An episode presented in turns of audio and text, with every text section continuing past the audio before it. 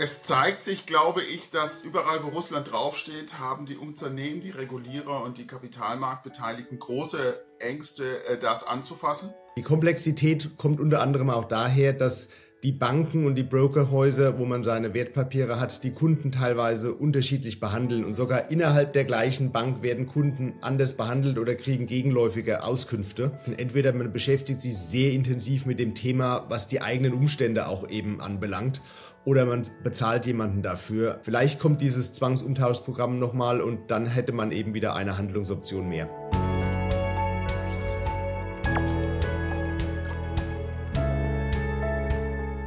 Hallo zusammen, hier der Videokanal der Schutzgemeinschaft der Kapitalanleger SDK. Mein Name Marc Liebscher, Rechtsanwalt in Berlin und Mitglied des Vorstands der SDK. Heute zu Gast bei uns Sven Lorenz. Grüße dich, Sven. Hallo Marc, guten Morgen, freut mich hier zu sein. Sven, wir wollen uns unterhalten über ADR, russische Aktien. Du betreibst äh, die Webseite, bist Autor von undervaluedshares.com, äh, hast dich schon sehr früh mit ADR beschäftigt. Ähm, wir beide haben da einiges zu gemacht. Und wir wollen mal einen aktuellen Stand geben. Wie schaut es aus mit russischen äh, ADR und wie schaut es aus auch mit Unternehmen, äh, die viele Assets in Russland haben? Schauen wir uns an, was gelaufen ist. Wir alle wissen, ähm, Angriff äh, der Russen auf die Ukraine, daraufhin westliche Sanktionen, die führten zur Beendigung der ADR-Programme und es stellte sich die Frage, wie kann man eigentlich die hier gehaltenen ADRs in russische Aktien umtauschen? Großes Hin und Her, großes Theater. Es gab dann verschiedene Möglichkeiten und Ideen. Äh, die letzte war die sogenannte Forced Conversions, also Zwangsumtäusche, haben die Russen das genannt. Das war ein russisches Programm, welches eigentlich den westlichen Kapitalanlegern entgegenkommen sollte. Äh, notwendig dafür war äh, die, dass man ein S- bzw. C-Konto in Russland hatte. Äh, S oder C, das ist je nachdem, wie man die Transliteration aus dem Kyrillischen macht. Und äh, dieses Programm ist zum 10. November 22 ausgelaufen. Das so der Stand bis heute. Sven, was ist bislang die Erfahrung der der Anleger beim Umtausch der ADR in Aktien auf den russischen Konten? Sind da die Leute zufrieden? Verstehen sie, wie es funktioniert? Ist es transparent? Oder ja, wenn ich so frage, wahrscheinlich eher nicht. Es ist vor allem mal sehr komplex und die Komplexität kommt unter anderem auch daher, dass die Banken und die Brokerhäuser, wo man seine Wertpapiere hat, die Kunden teilweise unterschiedlich behandeln und sogar innerhalb der gleichen Bank werden Kunden anders behandelt oder kriegen gegenläufige Auskünfte.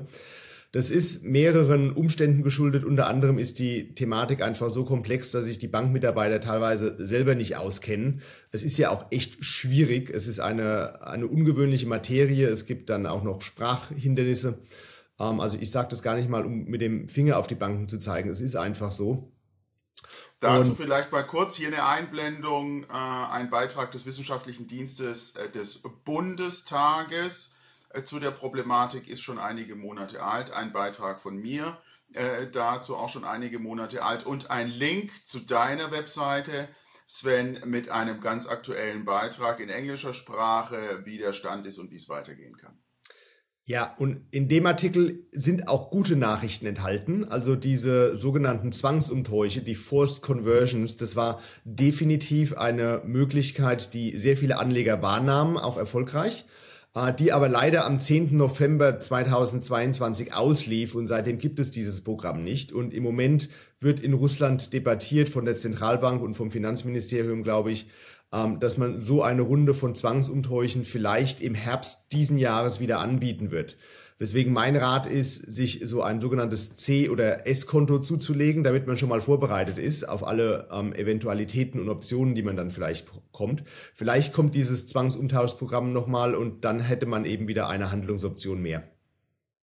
Gut, dann gibt es auch neue Dienstleistungsanbieter, Service Providers, die verschiedene Lösungen sagen, mit denen könnte es funktionieren.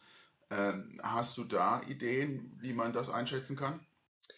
Also da gibt es ein sehr breites Feld und da könnte man jetzt sehr lange drüber sprechen mit vielen Einzelfällen. Also ich pick einfach nur mal zwei heraus.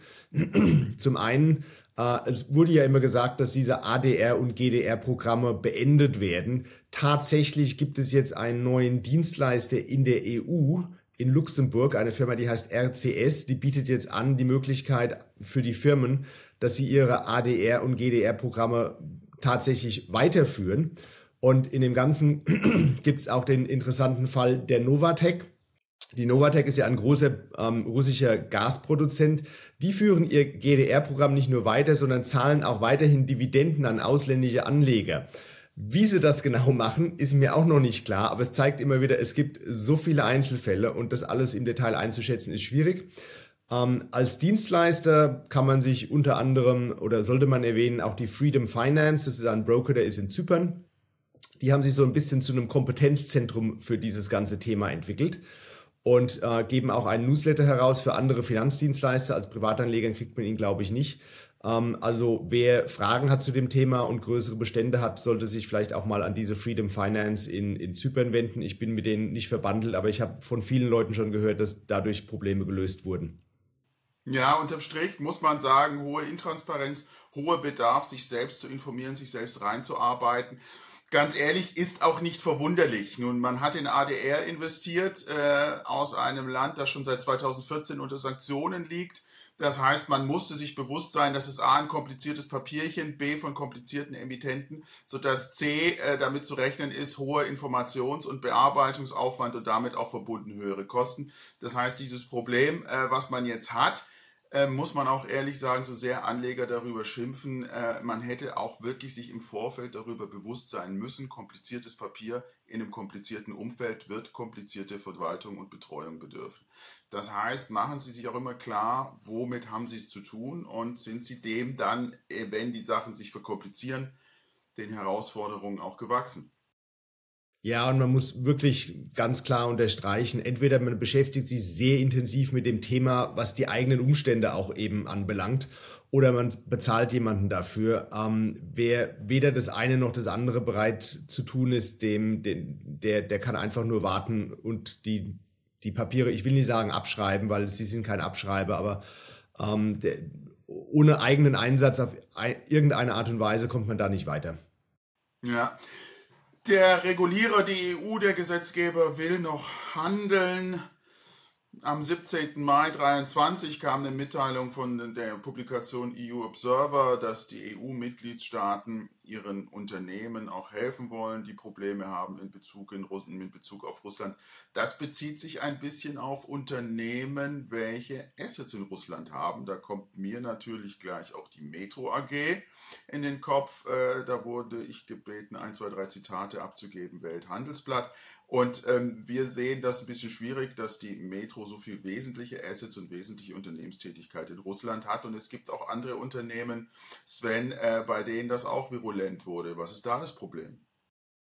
Ja, also es gibt eine ganze Reihe von Firmen, die in Ländern ansässig sind, wie zum Beispiel Zypern oder die Niederlande oder auch die britischen Kanalinseln. Das sind internationale Holdingfirmen, die sehr große Assets in Russland haben. Äh, bekannt ist zum Beispiel der Fall von der Polymetall. Das ist ein Minenunternehmen an der Börse in London einst notiert, ähm, ist auf der kan Kanalinsel Jersey ansässig. Und die haben halt 60 Prozent ihrer Assets in Russland, sind aber technisch gesehen kein russisches Unternehmen und haben eben auch 40 Prozent ihrer Assets woanders, nämlich in Kasachstan. Die haben sich jetzt dazu entschlossen, ihre Aktie an der Börse in London zu delisten und sich aufzuteilen in zwei Unternehmensteile und einer davon wird dann an der Börse in Kasachstan neu gehandelt, der andere wird verkauft. Also es gibt da reihenweise Überlegungen im Moment bei solchen Unternehmen, Umstrukturierungen durchzuführen. Dabei geht es dann meistens um die Verlagerung der Börsennotiz in ein anderes Land, um Verkauf von Unternehmensanteilen oder Aufspaltung von Unternehmensanteilen. Äh, es gibt da auch das Beispiel der Yandex, das ist die russische Google die überlegt im Moment zum Beispiel gerade, ihre Beteiligungen an internationalen Startups abzuspalten, sodass die Aktionäre die direkt halten können. Äh, auch hier, man kann hier in, in tiefe Details einsteigen. Es gibt davon mehrere Dutzend Unternehmen und jeder Fall ist anders gelagert. Da ist auf jeden Fall eine Menge Bewegung drin und ähm, wie du ja schon erwähntest, es gibt da diesen interessanten Artikel vom EU Observer, die EU hat mittlerweile auch realisiert, dass das Thema vielleicht, dass sie, dass sie da nicht alles so gut durchdacht hat, wie man sich das vielleicht vorgestellt hat. Und es gibt im Moment auch Überlegungen und Diskussionen, diesen Unternehmen vielleicht zu helfen, dieses ganze Wirrwarr mal ähm, äh, besser zu strukturieren. Und jetzt darf man zum Beispiel offenbar in absehbarer Zeit wieder ähm, als EU-Unternehmen Anwälte anstellen, die sich mit dem Thema auch befassen. Also da, da, ist, da ist eine Menge Bewegung drin hinter den Kulissen und das allerletzte Wort ist da noch nicht gesprochen. Das wird sich noch ein, zwei Jahre fortsetzen, aber dann werden einige Fälle auch einfach neu strukturiert und dadurch für die Aktionäre auf irgendeine Art und Weise gelöst.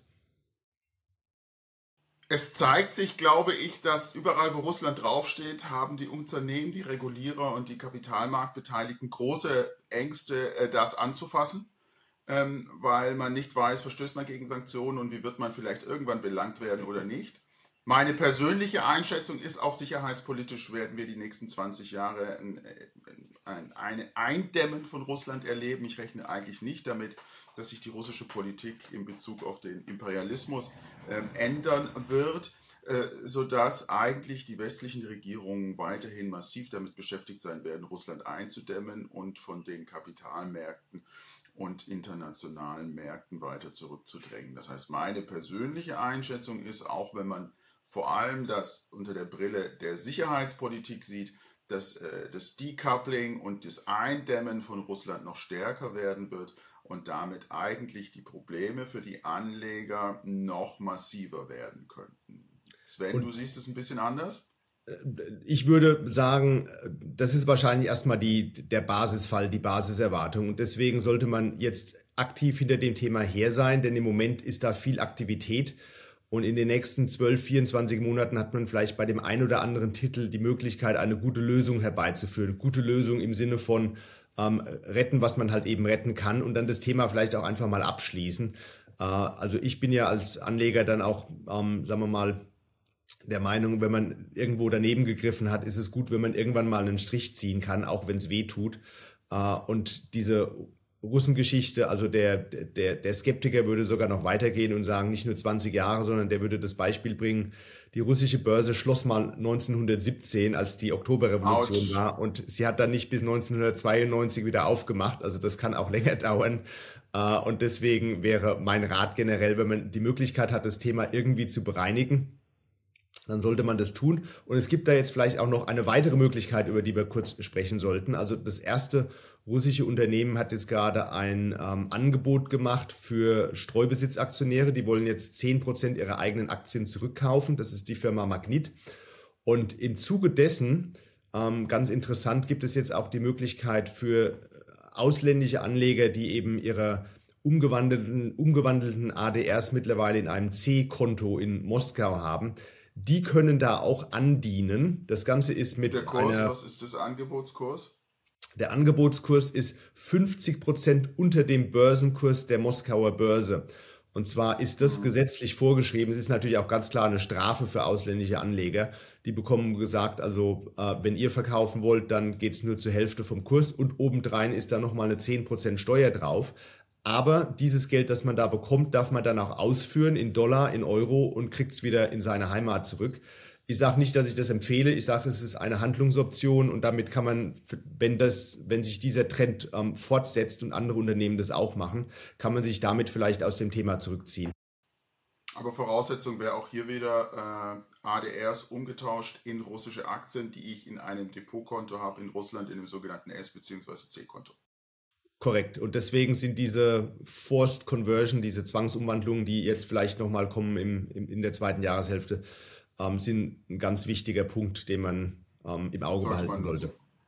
Sven, lass es uns zusammenfassen. Was empfehlen wir, wenn man in russischen ADR und russischen GDR drin hängt? Was ist die Bottomline? Also zuerst mal so ein C-Konto aufmachen, damit man die Handlungsoption hat, wenn man sie braucht. Ähm, dann würde ich die Leute, also würde ich jeden auch einfach raten, sich einmal im Monat ein, zwei Stunden mit dem Thema auseinanderzusetzen. Man kann ja schnell mal in Google schauen, was kam da an neuen Berichten raus. Es kommen immer mal wieder interessante Artikel zu dem Thema, die man auch nachvollziehen kann als, als Normalbürger, der sich nicht jeden Tag als Jurist mit dem Thema beschäftigt. Und dann generell denke ich, ist es für viele Leute ratsam, wenn es geht, einen Schlussstrich unter das Thema zu ziehen, auch wenn es dann mal wehtut, aber dann hat man es mal aus dem Depot, hat einiges Geld zurück und kann, kann ähm, weiterarbeiten, ohne sich das ständig im Depot anschauen zu müssen sich darüber zu ärgern. Prima. Sven, danke bis hierher. Ein unangenehmes Thema, aber das ist gerade unser Job. Die einfachen Themen sollen die anderen machen. Wir gehen dahin, wo es schwierig und wehtut. Und äh, Vielen Dank für deine Zeit. Danke für das Gespräch. Bis zum nächsten Mal. Ciao.